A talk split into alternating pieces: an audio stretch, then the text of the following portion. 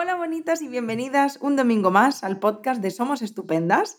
Voy a adelantarme y voy a decirte, tienes que quedarte. A este podcast tienes que quedarte a escuchar porque es uno de los temas más proclamados de la historia, que más nos preguntáis y que al fin eh, vamos a hablar sobre ello. Pero antes, eh, bueno, no presentaros porque ya la conocéis, ya estuvimos grabando un podcast, pero sí me gustaría que, pues, que se presentara eh, nuestra querida Esther, ella es psicóloga, forma parte del equipo de Somos Estupendas, es terapeuta de pareja y sexóloga, así que muy feliz de grabar el podcast con ella. Hola Esther, mi amor, ¿cómo estás? Hola, está, ¿qué tal? Encantada de estar por aquí otra vez. Con muchas ganas de hablar de este tema. Muchísimas, sí, sí, sí. De compartir, y de compartir y de ver el feedback, ¿no? Y qué, qué le parece a la gente, que eso me gusta mucho. Bueno, yo creo que es el momento de lanzar la bomba y explicarles de qué vamos a hablar. Hoy vamos a hablar de relaciones a distancia. Eh, me imagino ahora la emoción, eh, todas exhaustivas ahora mismo, porque fíjate que eh, es cierto que con esto de la pandemia, las relaciones a distancia ha sido el top. Sí, sí, porque muchas parejas, sí, eso es una de las cosas que yo quería comentar, de hecho, y muchas de las parejas han tenido que, que por tema de a lo mejor de familiar vulnerable o por una cuestión de, restricción, ¿no? De movilidad, han tenido que estar un tiempo separadas y sin poder convivir. Y yo creo que eso ha tenido su efecto, efectivamente, en las relaciones, para bien y para mal. Creo que, ha habido parejas que se han beneficiado de esto y parejas que, que no, que han salido mal paradas, ¿no? Pero, pero bueno, luego, luego profundizaremos un, poquito en esto, sí. Sí, bueno, y luego la cantidad de relaciones a distancia que ya existen de per se por, por, por eh, país, porque viven en países diferentes, por movilidad geográfica. Eh, no sé, ya te digo yo, de, es como el gran tema, ¿no? Lo, he escuchado tantísimas veces y, antes de, empezar así, a título personal, te diría que yo nunca he tenido una relación a distancia. Este podcast me va a ir muy bien porque creo que es uno de mis grandes tabúes. Yo soy de las de yo no podría de ninguna manera, insostenible. Pero es cierto que cuando conozco personas que tienen relaciones a distancia y me plantean sus realidades, hay ciertas dificultades, pero bueno, pues hay muchas parejas que conozco que tienen relaciones a distancia de múltiples formas, ¿eh? también hay que decirlo, y en términos generales pues lo llevan que ya es muchísimo. Em, así que bueno, yo feliz de nutrirme de nuevos aprendizajes y de, igual eh, rebajar esta creencia mía de yo no podría, es, es imposible, ¿no? Em, así que nada, para adelante. Arrancamos. Fíjate tú, Yaita, que yo también era de las tuyas. Yo decía, yo en la yo necesito la cercanía, yo necesito.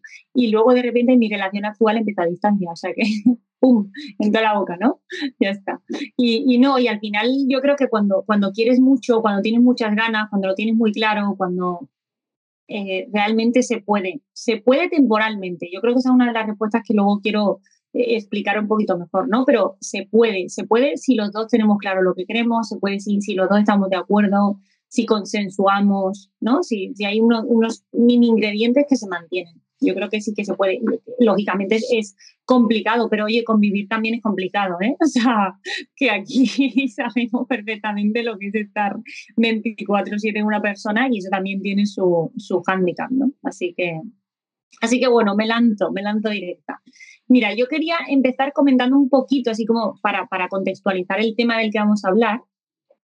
Eh, empezar por el amor, ¿no? Empezar por el amor, seguir con las relaciones y luego entrar dentro de, de lo que es una eh, relación de pareja a distancia, que, lo, entiendo como una dificultad dentro de una relación de pareja, ¿no? Igual que una dificultad añadida o, una problemática a superar, ¿no? Una, una, barrerita, como yo digo. Entonces, sobre el amor yo solo quería eh, contar que como es algo tan, tan complejo, hay muchas definiciones del amor. Entonces solo quería dar una definición así o varias definiciones así muy, muy pequeñitas ¿no? que, se han ido eh, lanzando a lo largo de, la historia. Lo que decía, para luego hablar un poquito de ingredientes y luego de relaciones de pareja. Entonces, así yo tengo como cuatro definiciones ¿no? que lanzo ahí, lanzo para la reflexión. Una es sentimiento intenso del ser humano que partiendo de su propia, propia insuficiencia necesita y busca el encuentro de unión con otro ser la dejo ahí. Sentimiento hacia otra persona que naturalmente nos atrae y que procurando reciprocidad en el deseo de unión nos completa, alegra y da energía para convivir, comunicarnos y crear. Esta es otra que se oye por ahí. Sentimiento de afecto, inclinación y entrega a alguien o algo y tendencia a la unión sexual. ¿No? Bueno, entonces es algo que estamos claro que es un concepto súper abstracto, tenemos claro que está presente en toda la humanidad, ¿no? De una manera o, de otra, que es algo universal. Y también creo que lo más importante de esto, que tenemos claro que el ser humano necesita amor. Desde que nace hasta que se muere, necesita amor. Y ese amor lo obtenemos a través del contacto con otros. ¿Sí? Entonces, bueno, en este sentido, hay un autor que a mí me gusta mucho que se llama Stenberg, que decía que, hay tres ingredientes principales ¿no? que reúnen eh, lo, que, lo, que, lo que se necesita en el amor, ¿no? porque dentro de cada ingrediente digamos que habría subingredientes, pero ahí no, no me voy a meter. Y estos ingredientes dice que son la intimidad, la pasión y el compromiso. La intimidad entendida como un sentimiento que promueve el acercamiento, el vínculo, el conectar con el otro. Y dentro de la intimidad, pues hay muchas cositas, ¿no? El, deseo de que la persona que tengo enfrente se encuentre bien, el deseo de, buscar esa felicidad con esa persona también. También digo porque en individual también se puede. El, contar con, con la persona que quieres en un momento de necesidad para ti, eh, el entendimiento mutuo, eh, el recibir y entregar apoyo emocional, la comunicación, la admiración, en fin, todo eso está dentro de la intimidad, ¿no? Eh, la pasión entendida como el deseo de unión con el otro, que se puede manifestar de muchas maneras, pues en la autoestima, en la entrega, en, la en el sentimiento de pertenencia que hablábamos antes, en, la sumisión, en la satisfacción sexual, o sea, como entendido todo en el término sexual, ¿no? Hablando. Y luego el compromiso. El compromiso a corto plazo, desde el punto que tú tomas la decisión de, meterte en una relación y a largo plazo por el compromiso de mantener vivo ese amor a lo largo del tiempo. Entonces, de estos vértices, como decía, eh, salen diferentes tipos de, amor. Luego ahora nos, nos, meteremos en las relaciones de pareja, ¿eh? pero pero me parecía importante hablar un poquito sobre, sobre esto, que, en, algún, en, otro podcast se profundizará seguro muchísimo más. Entonces, de estos vértices, como decía, salen tipos de amor, ¿no? El amor romántico, que, implica intimidad y pasión, pero que igual le falta compromiso. El, el encaprichamiento, en el que solo hay pasión, esto da para mucha, mucha conversación, lo que pasa es que no me voy a meter aquí. El amor fatuo, que se llama, que implica pasión más compromiso, pero que le falta el componente de la intimidad. El amor vacío, que es solo compromiso, ¿no? Igual cuando ya llegas, llega un momento en el que puedes tener ese amor vacío, ¿no? Yo me lo he encontrado muchas veces en, en terapia. El amor compañero, también me lo he encontrado mucho, que es intimidad y compromiso, pero le falta el componente de la pasión. Y el cariño, ¿no? Que es solo intimidad, pero me falta todo lo demás. Entonces, bueno, con todos estos ingredientes, ahora nosotros vamos y nos conectamos y nos metemos en una relación en pareja. ¿Y qué es una relación en pareja? Pues es la unión de otra persona con la que me comprometo, con la que tengo un proyecto en común, que comparto un espacio afectivo y emocional y donde se pretende recibir y ofrecer satisfacción de ciertas necesidades, que son, pues eso, sexuales, sentimentales, lúdicas, reproductivas, cooperativas, ¿no? Ponernos de acuerdo, ¿no? Simplificando, en lo que queremos y compartirlo. Entonces, una vez que elijo a la pareja y se establece el vínculo, pues hay actuaciones que pueden aumentar la probabilidad de que la relación se mantenga en el tiempo y sea una fuente de satisfacción y perdure, o que se estanque, se deteriore y se acabe rompiendo. Y aquí ya me meto en situaciones complejas, ¿no? Que pueden, eh, de algún modo, em, dificultar o poner barreras a, todo el proceso que ya implica una relación de pareja que es tremendamente complicado. Y aquí yo me meto en las relaciones a distancia, ¿no? Lo, meto aquí. Yo creo que la relación a distancia al final es un, un, bachecito en el camino porque es difícil de mantener de la misma manera que, que de repente un COVID que nos hace estar conviviendo con, con, la persona que queremos las 24 horas del día. También lo, lo considero igual, ¿eh? Entonces, ¿qué es una relación a distancia? Y aquí yo intento responder de alguna manera a las, a las dudas que se han ido planteando en relación con este tema. Una relación a distancia es aquella unión en la que dos personas se involucran, que se involucran, no viven en la misma ciudad, país o continente. Y esto hace que no se puedan ver con cierta frecuencia. Entonces, ¿metería yo ahí una relación en la que se ven los fines de semana? Yo no. Pero oye, yo no tengo la verdad absoluta. Y no, cada uno al final va a decidir lo que para él es una relación a distancia. En mi concepto no, porque a veces incluso conviviendo con la persona te ves a la hora de cenar. O a veces eh, te ves tan poco en el día que si lo acumulamos eso equivale a un fin de semana. O sea que no lo pondría como una relación a distancia. Una relación a distancia para mí implica menos frecuencia y, sobre todo sí, sobre todo menos frecuencia, ¿no? Y que el contacto es más bien a nivel telemático. Donde es verdad que actualmente con las redes sociales esto ha mejorado mucho porque es más sencillo mantener este tipo de relaciones. Antiguamente creo que era algo inviable y que no se, ni siquiera se planteaba.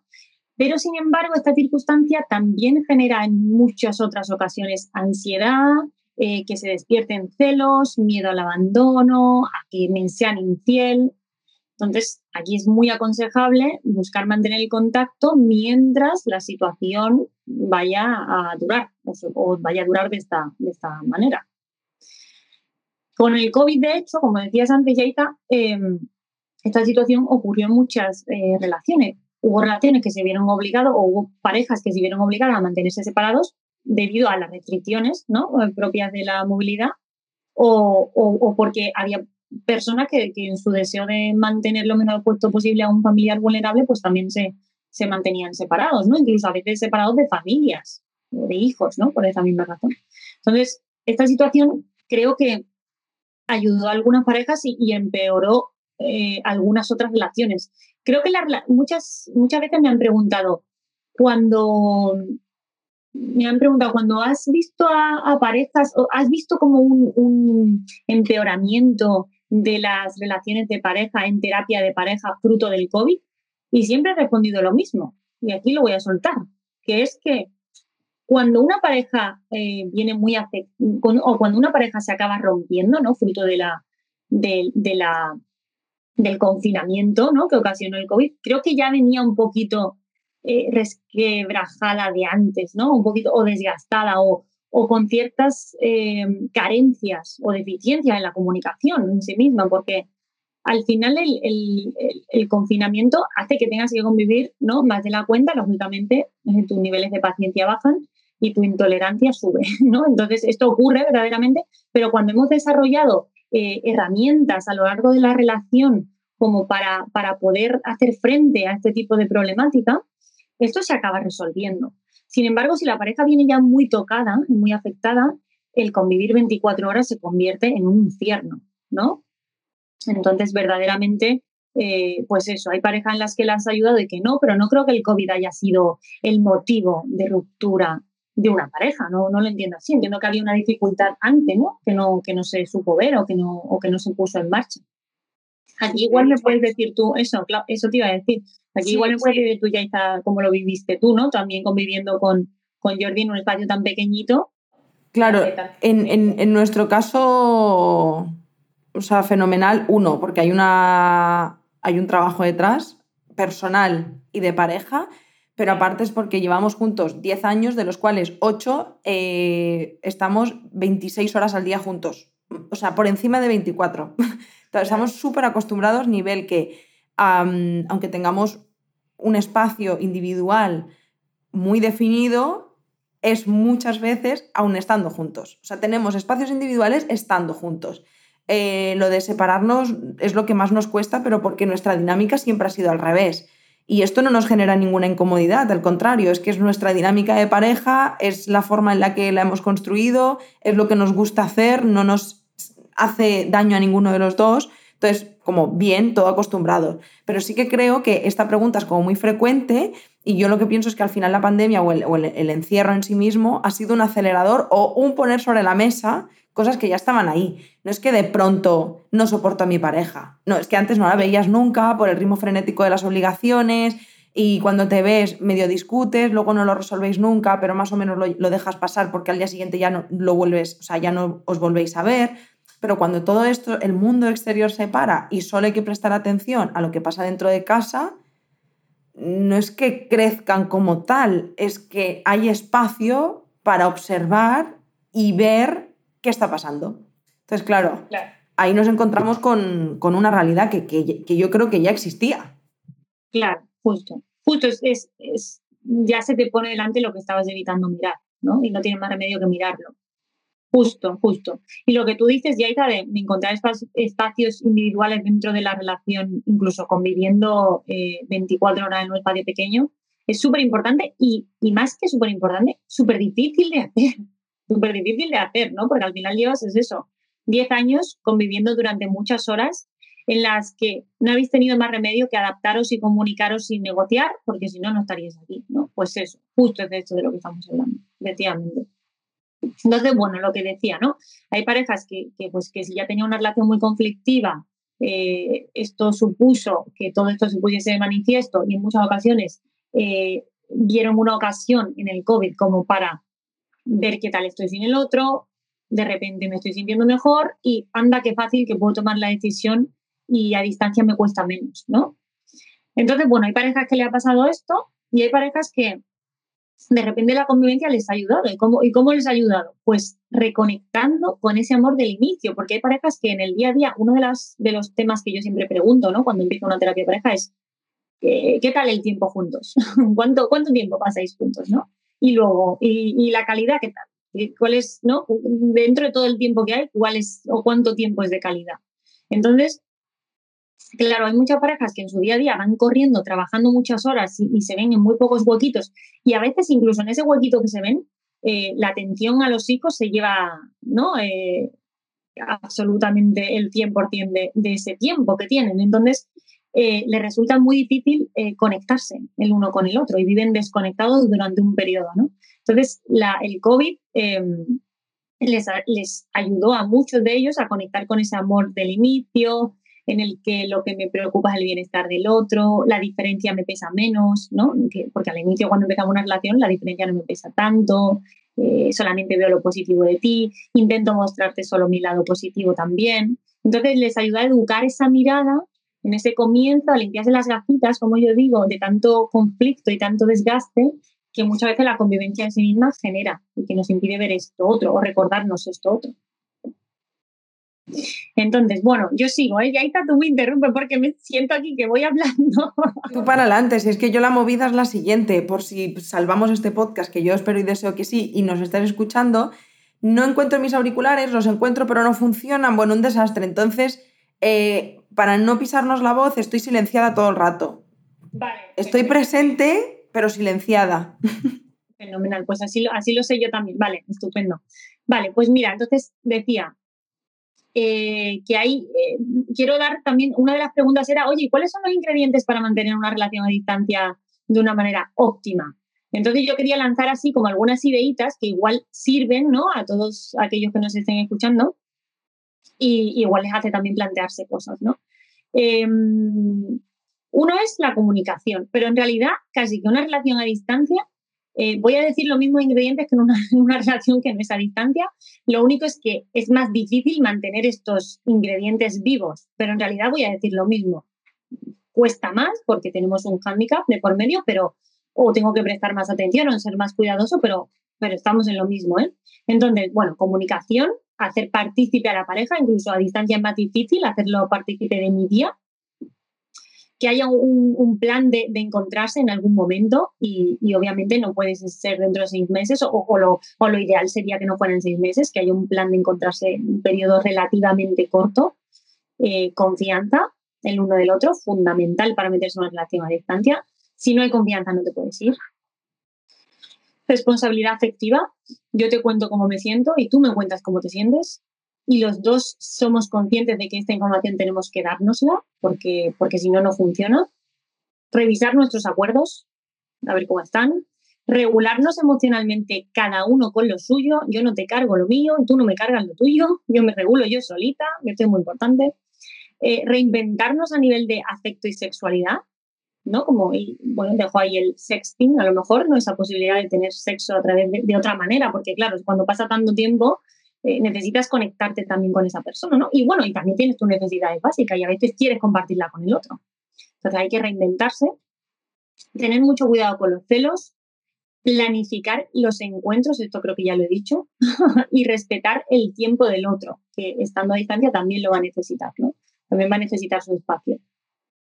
Entonces, bueno, em, esto a nivel de, cómo, qué hago para mantener una relación y qué puedo, con qué puedo tener cuidado cuando aparece un conflicto y estamos separados? Pues aquí volvemos a lo mismo. Una, una resolución de un conflicto eh, tiene mucho que ver con la comunicación y, la comunicación tiene mucho que ver con, con, escuchar al otro, ponerse en su lugar, comprender o negociar y llegar a acuerdos. Entonces, si esto de normal ya es tremendamente complicado eh, en una relación en la que convivimos, eh, a distancia tenemos otro handicap más, que es que, nos perdemos el comportamiento no verbal del otro y que muchas veces malinterpretamos, ¿no? Y no estamos eh, entendiendo exactamente qué es lo que el otro quiere transmitirnos, porque hay una cámara o porque hay un teléfono o porque hay un texto. Entonces me pierdo, no puedo evaluar globalmente lo que el otro me está diciendo. Entonces, a veces esto ayuda a calmar la situación porque cuando hay un medio de por medio eh, nos regulamos mejor. Eso es algo que yo me he dado cuenta. Regulo mejor mis emociones cuando hay una pantalla o cuando tengo margen, ¿no? Tengo margen para tomar perspectiva, pensar lo que quiero decir y transmitirlo. Entonces, a veces esto lo facilita, pero a veces también eh, puede contribuir a los malentendidos que decíamos antes, ¿no? Que hemos comentado antes, eh, ¿no? Como que, que el otro puede no entender qué es lo que le está queriendo transmitir, puede interpretar puede dejarse llevar por la, por la emoción y puede de repente tomar decisiones totalmente o hacer ¿no? inferencias totalmente erróneas y equivocadas porque no está recibiendo la información del todo eh, lo clara que, le gustaría o que se podría en ese momento. Entonces, bueno, en la relación a distancia hay que eh, ser especialmente cuidadosos en transmitir lo que queremos transmitir de una manera correcta. Yo hay una cosa que tengo que a mis pacientes les gusta mucho y les hace mucha gracia, que son las reglas de oro de la comunicación. y que en una relación a distancia yo creo que hay que poner sobre la mesa y decir, oye, si ya de por sí esto es complicado, vamos a tener mucho más mimo, mucha más atención, mucho más cuidado para evitar este tipo de malentendidos. además, también se me olvidaba comentar que la recuperación de un conflicto en una relación a distancia es mucho más compleja, porque en una relación ¿no? de, en la que tienes al otro cerca, pues lo mismo, hay cercanía, hay, hay caricias, hay cariño, ¿no? Hay compañía. Entonces, puedo transmitirlo de una manera física y ese factor en la distancia me lo pierdo. No puedo abrazarte, no puedo darte un beso, no puedo acariciarte, ¿no? Y, que tú sientas que, verdaderamente la tensión ha bajado. Tengo que transmitírtelo de otra manera. ¿Y cómo te lo transmito? Pues, es tremendamente complicado. Entonces, a distancia eso también lo dificulta. Entonces, lo mismo, ¿no? Reinventarse. ¿Cómo le transmito ese afecto a la persona que, tengo lejos, cómo se lo hago llegar. Así que nada, os dejo aquí mi, decálogo de reglas, a ver si por si os sirven.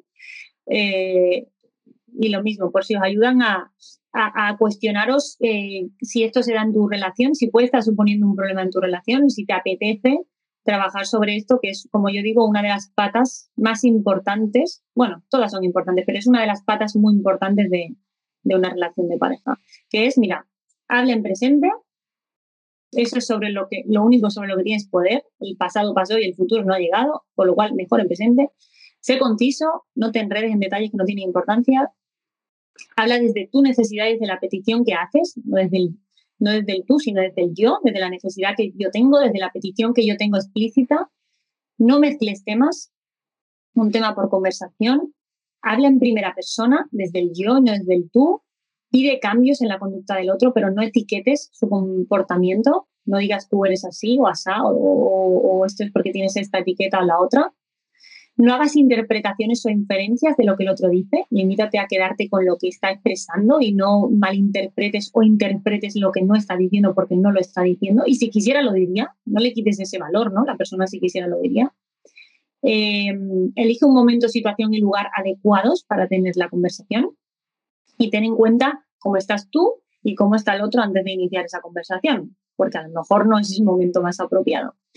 Em, ten cuidado con la comunicación no verbal, evita sonrisas irónicas, gritos, gestos demasiado efusivos eh, y empieza en positivo para que el otro se muestre receptivo. Cuando ya empiezas diciéndole, pues te entiendo, tiene razón en esto, pero ahora a continuación quiero decir esto otro, el otro ya abre las orejitas, ¿no? Y se pone en modo escucha activa. Ole. tengo yo para, para contarte. pero qué maravilla, o sea, punto por punto, es que también hay que decir, eh, todo increíblemente interesante, pero ¿a qué nivel? ¿A qué nivel me refiero? Esto no llega solo.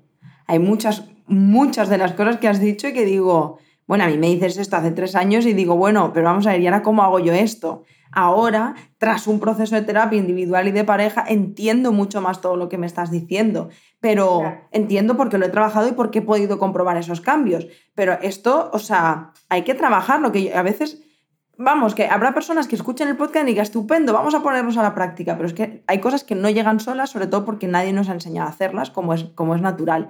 Pero fíjate que estaba escuchando eh, todo el, decálogo ¿no? de la comunicación, que es absolutamente maravilloso y que no puedo estar más de acuerdo, pero he pensado, ostras, habrá personas que nos estén escuchando y digan, vale, eh, y ahora, ¿cómo es esto en la práctica? Entonces, ¿qué te parece si lo bajamos a una, a una situación o sea, ¿cómo, ¿cómo sería una conversación cumpliendo no todos los puntos de este decálogo, pero eh, trabajar en esta comunicación asertiva en un, en un, vamos a simular una situación.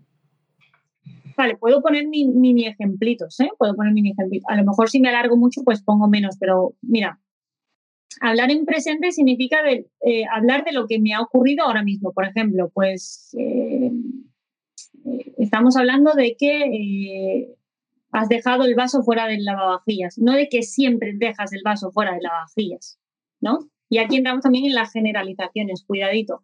Pero yo hoy estoy hablándote de que hoy has dejado el vaso fuera del lavavajillas y quiero hablar de esto, no quiero hablar de que todas las semanas has dejado el vaso fuera del lavavajillas. Porque entonces a la persona, y hay una cosa que explico mucho, que es que si tú me das una pelota gigante, eh, es inasumible, es inabarcable, no puedes, no puedes, yo me imagino como una bola de, lana súper liada, ¿no? Y, cuando es gigante es imposible imaginar que puedes ir sacando hilito a hilito, ¿no? Y puedes eh, deshacerla.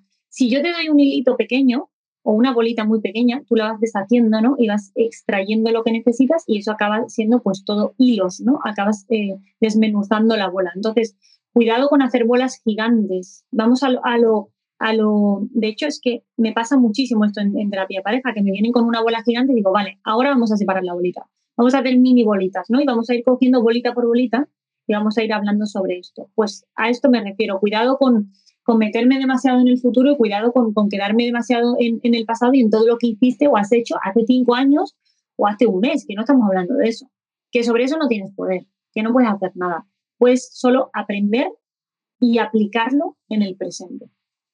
Entonces, a eso me refiero con eso. Luego, sé conciso, bueno, esto pues lógicamente no te pongas a explicarme la historia de tu vida, ¿no? Cuando me estás contando el problema, ve a lo, concreto, a lo concreto, me pasa esto, no me pasa esto porque tal, porque, no, no, no, me pasa esto, ¿no? Y luego si hay que aclarar ya te preguntará el otro, pero no te, adelante, no repitas la información, a veces repetimos la información como para que quede más clara, pues eso, Luego, hablar desde la petición que haces. Eh, por ejemplo, yo hay un ejemplo de esto sería, eh, pues me he sentido así, ¿no? Me he sentido así o entiendo tu punto de vista, yo me he sentido así y te pediría que porfa, de aquí en adelante, intentaras tener en cuenta esto, ¿no? Esto te, te, te explico cómo me siento, pero no te dejo el marrón de siéntete culpable, lo que quiero es que me pidas perdón, sino te digo que en el futuro a mí me vendría bien o yo necesitaría esto otro, ¿no? No te dejo ahí el tema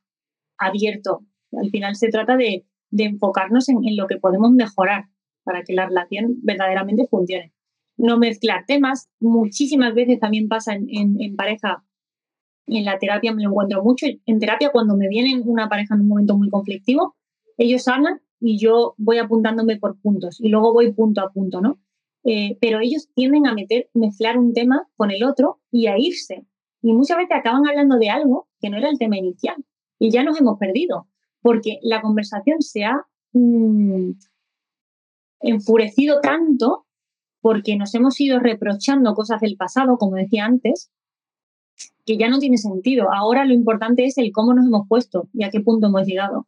Nos hemos puesto, hemos gritado tanto, nos hemos hecho tanto daño que casi que el tema inicial ha perdido el sentido y ya no tiene sentido hablarlo. Ahora tenemos que hablar de a qué punto hemos llegado y a qué, en qué crisis nos hemos metido porque no hemos sabido pararlo a tiempo. Y fíjate que aquí a muchas parejas yo le digo, y seguro que si me están oyendo se van a sentir identificadas, eh, el, tiempo fuera, ¿no? Cuando esto llega, si tú no estás siendo capaz de centrarte, si estás demasiado eh, con la emoción a flor de piel, si, mm, si se te activan, si se te activan cosas del pasado, es el momento de que te separes este es un tiempo, te vayas a dar un paseo, te vayas a escuchar música, te vayas a comprar o te vayas a casa de tu madre o quedes con un amigo a tomar café para poder hacer el proceso de de bajar la emoción y enfrentar de nuevo la conversación desde donde tienes que enfrentarla, ¿no? Que desde me voy a centrar en este tema, voy a hablar en presente y voy a hablar desde mí, desde lo que a mí me pasa, que no tiene por qué ser lo que a ti te pasa, que no espero que tú me digas que a ti también te pasa, ni que te pasa de la misma manera. Yo solo te quiero contar que yo me siento así, ¿no? Y esta sensación no tiene por qué ser compartida, no tiene por qué ser compartida, pero sí tiene que ser entendida. Sí tengo que sentir que tú me estás entendiendo a mí, ¿vale? Em, más ejemplos. Pues no hacer interpretaciones. Ah, como me has dicho que te ibas al fútbol, eso es porque no quieres estar conmigo, claro. Pues eso es una interpretación. No, solo te he dicho que me voy al fútbol. No te estoy diciendo más allá de eso, ¿no? Solo he dicho esto y esto es lo que quiero decir. Y ya está, no voy más allá. Elegir un buen momento, eso es importante, pues obviamente estando en casa de tus padres con o, para la otra persona con los suegros al lado, pues no es el momento, no es un momento si estamos a nivel social, no es un momento si tenemos hijos delante eh, que requieren nuestra atención. A lo mejor hay que elegir un momento y lugar adecuados, ¿no? En la intimidad, que no haya interrupciones, en la que yo esté bien y tú estés bien, no tener una conversación a las 11 de la noche, pues no es el momento de tener esa conversación, ni tener una conversación cuando eh, yo estoy súper agobiada y súper estresada o en un momento de bajón, pues no es el momento de tener esa conversación estar muy atento a cómo me siento yo y a cómo se siente el otro para iniciar la conversación en un momento en el que vayamos a facilitar que vaya bien, lógicamente, ¿no? No vamos a ser más socas que meternos en un momento que no. Luego, bueno, la comunicación no verbal, yo tiendo a, gesticular mucho y, esto es algo que yo me he tenido que trabajar muchísimo. Bueno, vamos a hablar tranquilamente, ¿no? vamos a mostrar un poco más de tranquilidad porque muchas veces es el gesticular tanto mm, genera agresividad y el otro lo entiende como una, como una conducta agresiva, ¿no? Entonces evitar esto o, o la risita en medio de la conversación, ya claro, ¿no? Como irónicamente, ¿no? Y empezar en positivo, pues empezar en positivo, un ejemplo de esto. Eh, por ejemplo, mira, eh, veo que llevas toda la semana eh, encargándote de hacer las tareas de la casa y, y jolín, y enhorabuena, porque la verdad que, que he estado hasta arriba y no te he podido ayudar mucho, pero Mm, es cierto que me gustaría que, intentáramos hacer la cama, porque lleva, toda la semana la cama sin hacer. Vamos a intentar, ¿no? O de aquí pero empiezo con el, con el positivismo, ¿no? Con el, con el comentario positivo de reconozco lo que has hecho, le doy su valor, te lo agradezco y a partir de ahí te pido, ¿no? A lo mejor otra cosa totalmente diferente o, incluso relacionada, porque ya el otro se va a posicionar desde, desde la escucha, desde el me siento reconocido, me siento valorado. Claro, es que fíjate qué diferente suena esto a decirte, es que nunca haces la cama. Ya he empezado con el nunca, con el no haces la cama, señalándolo, señalando a la persona. Total, es que nada que ver, o sea, ¿cómo, cómo, cómo te sienta que venga tu pareja y te diga el ejemplo que has puesto, ¿no? De, ostras, gracias por encargarte de todo esta semana porque yo he ido de culo, eh, pero ¿qué te parece si ahora hacemos la cama? Porque mira, llevo una semana sin hacer, pero es algo como Claro. ¿No? A que, a que te diga, es que no haces nunca la cama. Ostras, es que es, que es nada, nada, nada que ver. Y claro, luego discutimos, pero es que claro, ¿cómo estamos, cómo nos estamos comunicando? Claro. Imagínate esto a distancia. Imagínate, qué complicado, ¿no? Hacer llegar al otro lo que quiero, lo que quiero hacer llegar y no lo que se puede interpretar de todo esto. Es tremendamente complicado, sí. Bueno, estar en pareja es todo un reto también, también aprendes muchísimo, ¿eh? Estoy convencida de que se aprende muchísimo en una relación de pareja, pero hay que, hay que trabajar muy duro. Si no quieres trabajar, estás en individual, que estás más tranquilito, estás de soltero, pero si quieres, si, si quieres meterte en una relación de pareja, hay que trabajarla en una distancia, eh, de repente tener hijos, en un cambio a nivel laboral, en una dificultad económica o en un problema con mis suegros. Pues hay que trabajarlo, sí. Y además de verdad. Mm. Eh, te iba a decir de pasar a las preguntas. Claro. Tú ya sabes que aquí, bueno, abrimos cajetilla de preguntas un mes antes de grabar los podcasts, ¿vale? Eh, a menudo si nos seguís en Instagram veréis que, que hizo nuestra compañera Mar, publican ahí una cajetilla y os dicen temas de los podcasts y podéis dejar ahí vuestras preguntas. Luego seleccionamos las que más se repiten. En este caso hemos cogido cuatro y vamos a ir por la primera. La primera pregunta es, ¿Puede ser sostenible indefinidamente? ¿Cómo hacer que dure? Una relación a distancia, obviamente. Sí, bueno, el cómo hacer que dure es un poco lo que hemos comentado antes, ¿no? Las, los ingredientes, yo iría por ahí, ¿no? Por esos ingredientes. Pero como eso ya lo he explicado un poquito antes, me voy a parar más en el, ¿puede ser sostenible? Bueno, pues creo que también lo he mencionado, pero diría que no. La pareja pasa por muchos momentos y etapas, desde el primer contacto, el enamoramiento, el noviazgo, la convivencia, la adaptación hasta la trascendencia a través de hijos o no, o de otra manera, ¿no? O monto mi propio proyecto o tengo perritos, ¿no? Pero hasta, digamos que atraviesa todas estas etapas. Y durante estas etapas, cada individuo va eh, descubriendo sus propias necesidades que además variarán con el paso del tiempo, ¿no? Y muchas veces que las parejas oigo que dicen, pero es que esto no es lo que tú me dijiste, o esto no es lo que tú me habías vendido, o esto es lo que no es como tú eras. Claro que no, Claro que no, porque esas necesidades van cambiando, la persona va cambiando y, yo siempre he pensado que, que la relación estable pasa por hacer una elección constante y continua del otro. ¿No? Tú, como yo decía, hago broma con esto, pero, pero realmente lo pienso así. Eh, tú te acuestas con una persona y te levantas con otra, porque la persona va cambiando y nunca va a ser la misma. Entonces, tienes que volver a elegirla, tienes que volver a hacer el proceso de, vale, pues yo vuelvo a elegirte con toda esa necesidad que ha ido cambiando, con todo ese descubrimiento que hago hoy de ti, con todos estos valores que de repente ya no son los que tuvimos hace 20 años, y vuelvo a, elegir todo esto y a querer trabajarlo. Por eso decía que es un trabajo constante, verdaderamente lo siento así. Entonces, la relación a distancia eh, puede mm, a lo mejor durante un tiempo cubrir o no las necesidades y, puede ser que durante un periodo de tiempo la pareja se pueda adaptar a esta circunstancia, pero a la larga, en algún momento de todo este camino que decimos, esas necesidades cambiarán y normalmente, normalmente requerirán de, de, más contacto o de cercanía o de, o de establecer un plan futuro. Y entonces aquí es cuando aparecerá el problema.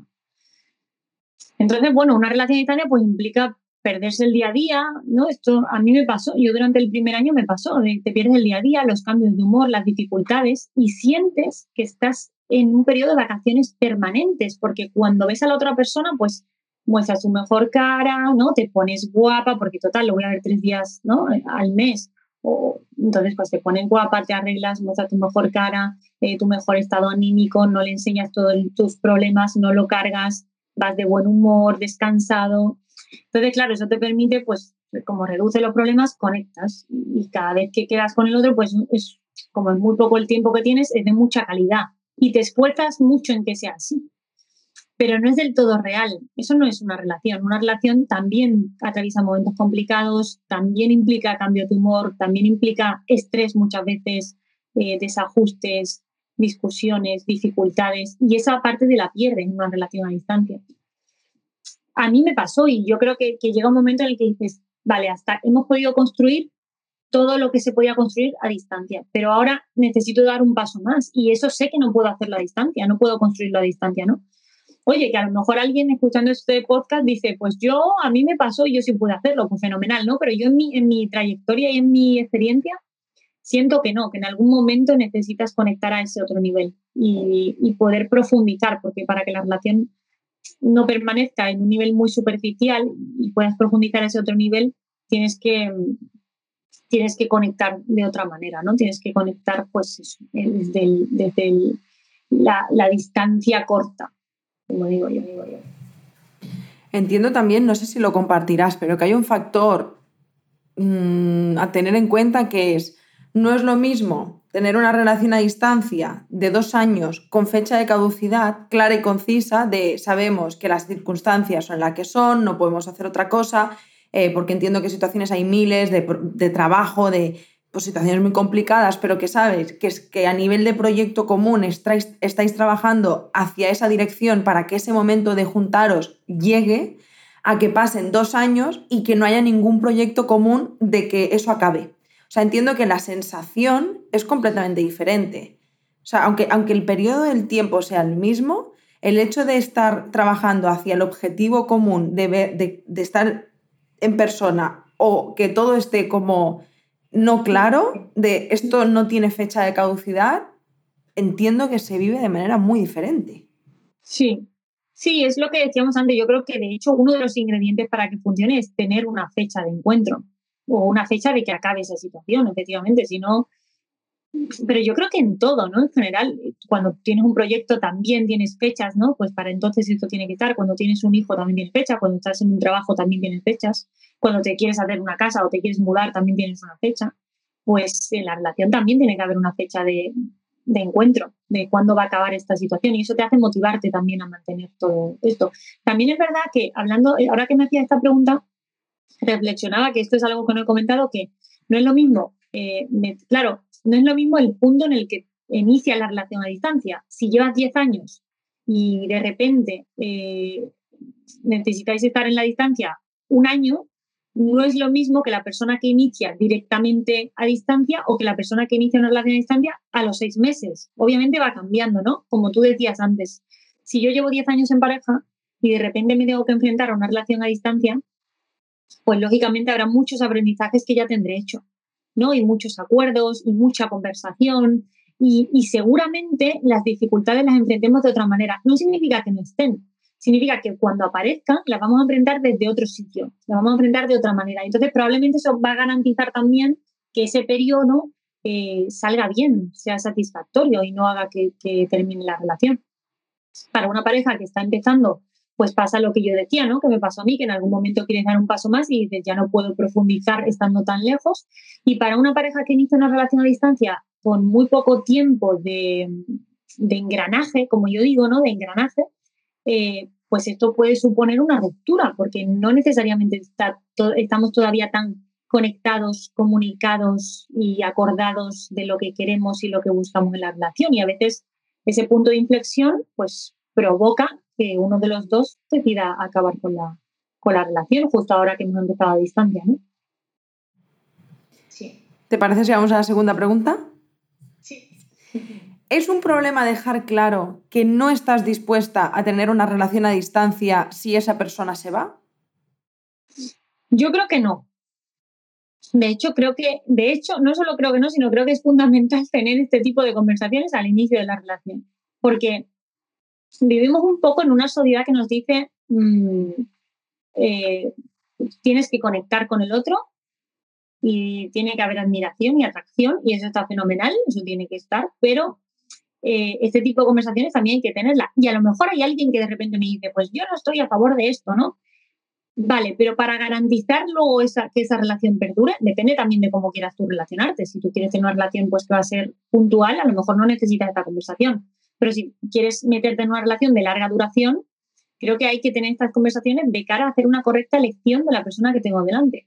Fíjate que me he encontrado muchas parejas que he pensado, cuando venían con un nivel de conflictividad muy alto, pensaba, no sé si nos equivocamos de inicio, ¿no? Al hacer, yo lo pensaba, no lo puedo decir esto, ¿no? Pero nos equivocamos de inicio al, hacer esa elección, porque muchas veces eh, el, desgaste que te está suponiendo cuando hay cosas en las que no vamos a, a coincidir y que no nos queremos poner de acuerdo, pues no merece la pena, ¿no? Y, bueno, y partimos de esa base. Entonces, uniéndolo lo que hemos dicho antes, pues considero muy importante hacer una búsqueda correcta de ese amor futuro, pasional y amigo, pero también de una persona que quiera entregar en el mismo momento que tú y que comparta tus sentimientos. Entonces, pues hay que tener muy claro qué es lo que buscamos en nuestra pareja, qué es lo que, lo que no estamos dispuestos a tolerar, eh, buscar similitud, eh, complementariedad, hablar sobre el proyecto de futuro, ¿quieres tener hijos? ¿No quieres tener hijos? Eh, ¿Dónde quieres vivir? y claro, y si no preguntamos todo esto, ¿cómo lo sabemos? ¿no? Es, entonces, por supuesto, yo creo que esto no solo no lo considero un problema, sino que creo que hay que hacerlo en las relaciones. No puedo estar más de acuerdo, 100%. Yo soy súper fan de esto. Para mí hay pilares fundamentales que entiendo que cada persona puede construir los suyos, pero para mí, por ejemplo, el lugar en el que quieres vivir, la maternidad, son cosas que pienso, ¿para qué vamos a ir dándole bola y echándole leña a algo que sabemos que es que no va a funcionar? Porque va a llegar un punto donde alguna de las dos personas de la relación o de las relaciones, mm, que entiendo que hay muchas formas de relacionarse, alguien va a tener que renunciar. Porque si yo quiero maternar y tú no quieres, ¿quién renuncia?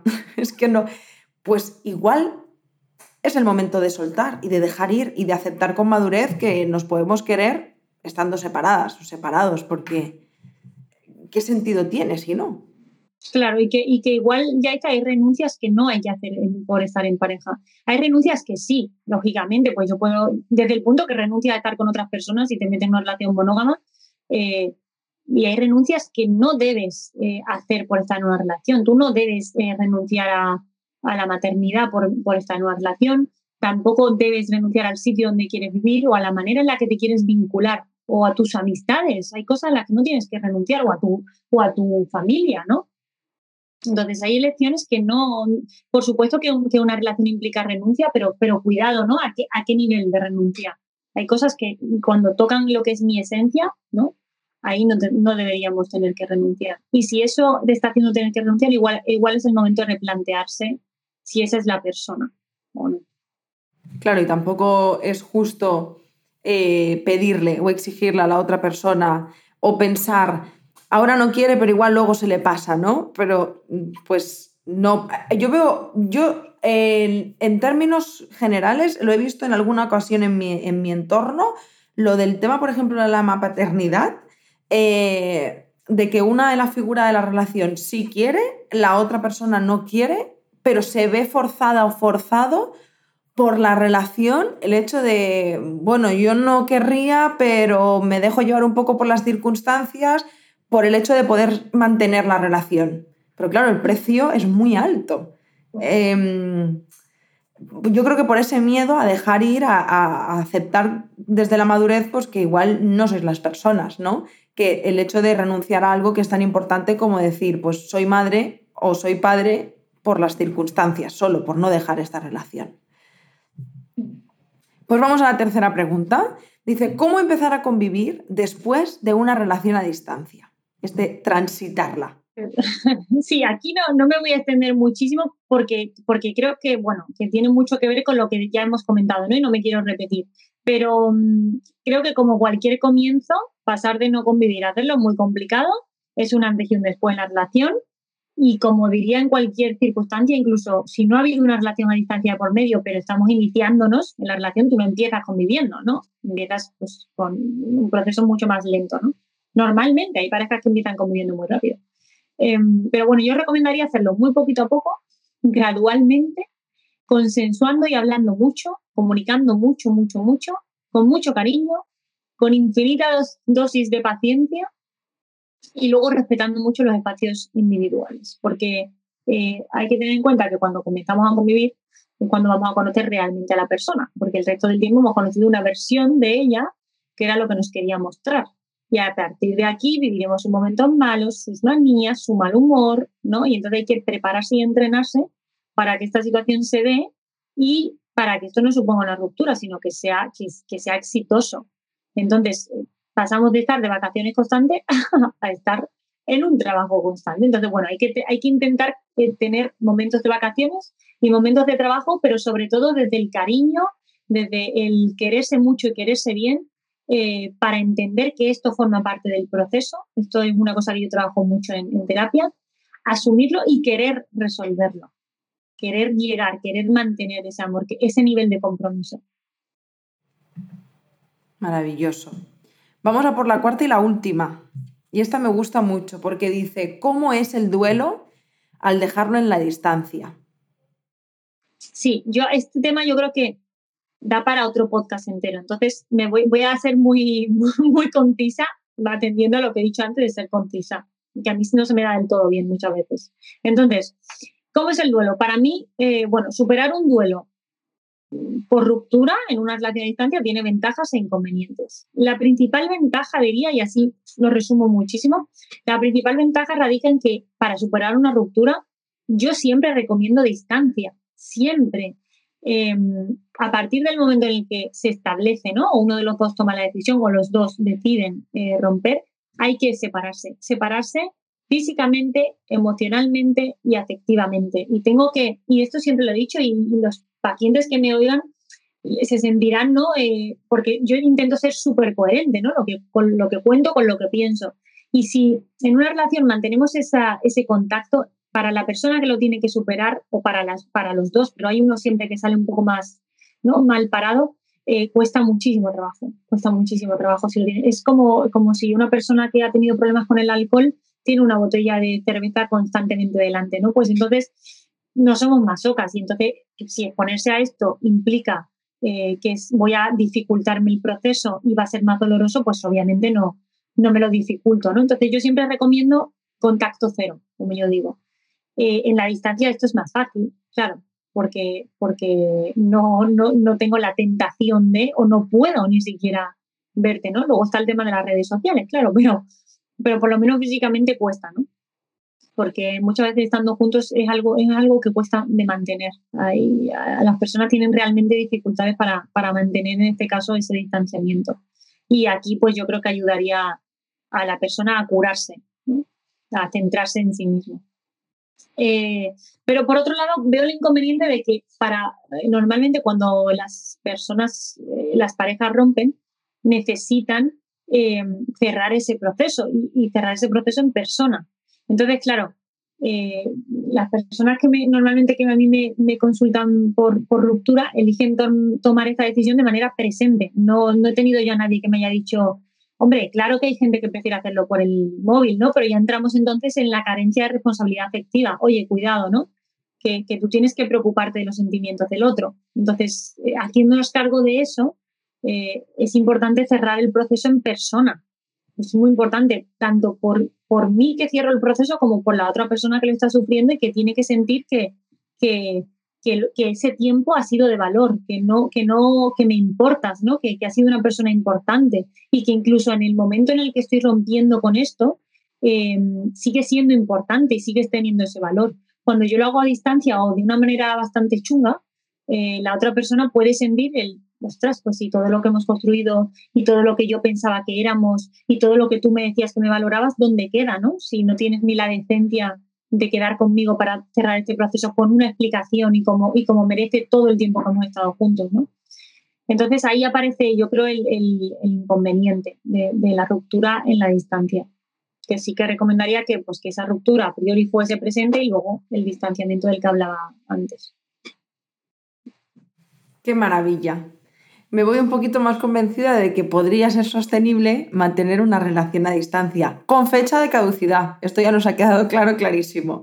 Ahora sí que me gustaría, eh, no sé de qué forma, esto es lo malo de los podcasts, que, bueno, si nos estáis viendo en YouTube, pues nos lo podéis dejar en los comentarios o nos lo compartís por Instagram, que nos hagáis llegar cómo es vuestra historia, ¿no? Teniendo relaciones a distancia, porque entiendo que no hay una norma escrita, cada relación lo vive de manera diferente y me gustaría saber pues, cómo lo estáis viviendo vosotras.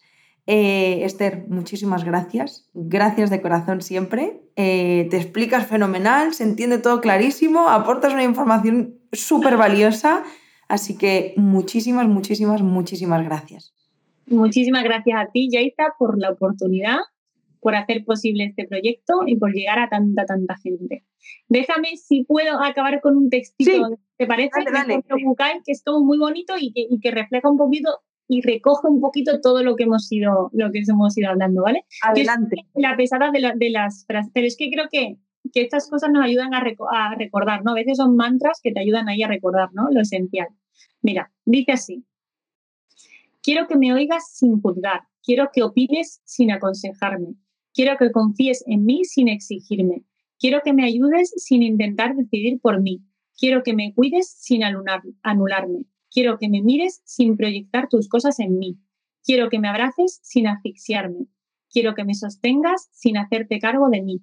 Quiero que me protejas sin mentiras. Quiero que te acerques sin invadirme. Quiero que conozcas las cosas mías que más te disgusten. Quiero que las aceptes y no pretendas cambiarlas. Quiero que sepas que hoy puedes contar conmigo sin condiciones. Está a punto de lagrimita, ¿eh? Muy bonito, ¿verdad? Y qué forma más bonita de, cerrar este podcast. Gracias por compartirlo con nosotras. A ti y a vosotras que nos estáis escuchando. Y... ¿Perdona? No, un besito gigante le landaba. Que, que, justo no te había escuchado. Pues nada, pues lo dicho, eh, cerramos con este, con este cuento maravilloso eh, o textito Muchísimas gracias a todas vosotras por estar aquí, por escucharnos, por compartir el podcast, eh, por hacer eh, algo tan bonito por la salud mental. Siempre lo digo, cada vez que compartís un podcast, cada vez que le recomendáis el podcast a alguien, no se trata de nosotras, no se trata de Somos Estupendas, se trata de que estáis haciendo llegar la salud mental a más y más personas y eso es increíble. Así que muchísimas gracias de corazón y nada más, que nos escuchamos y nos vemos el domingo que viene. Un besito muy grande. Ciao!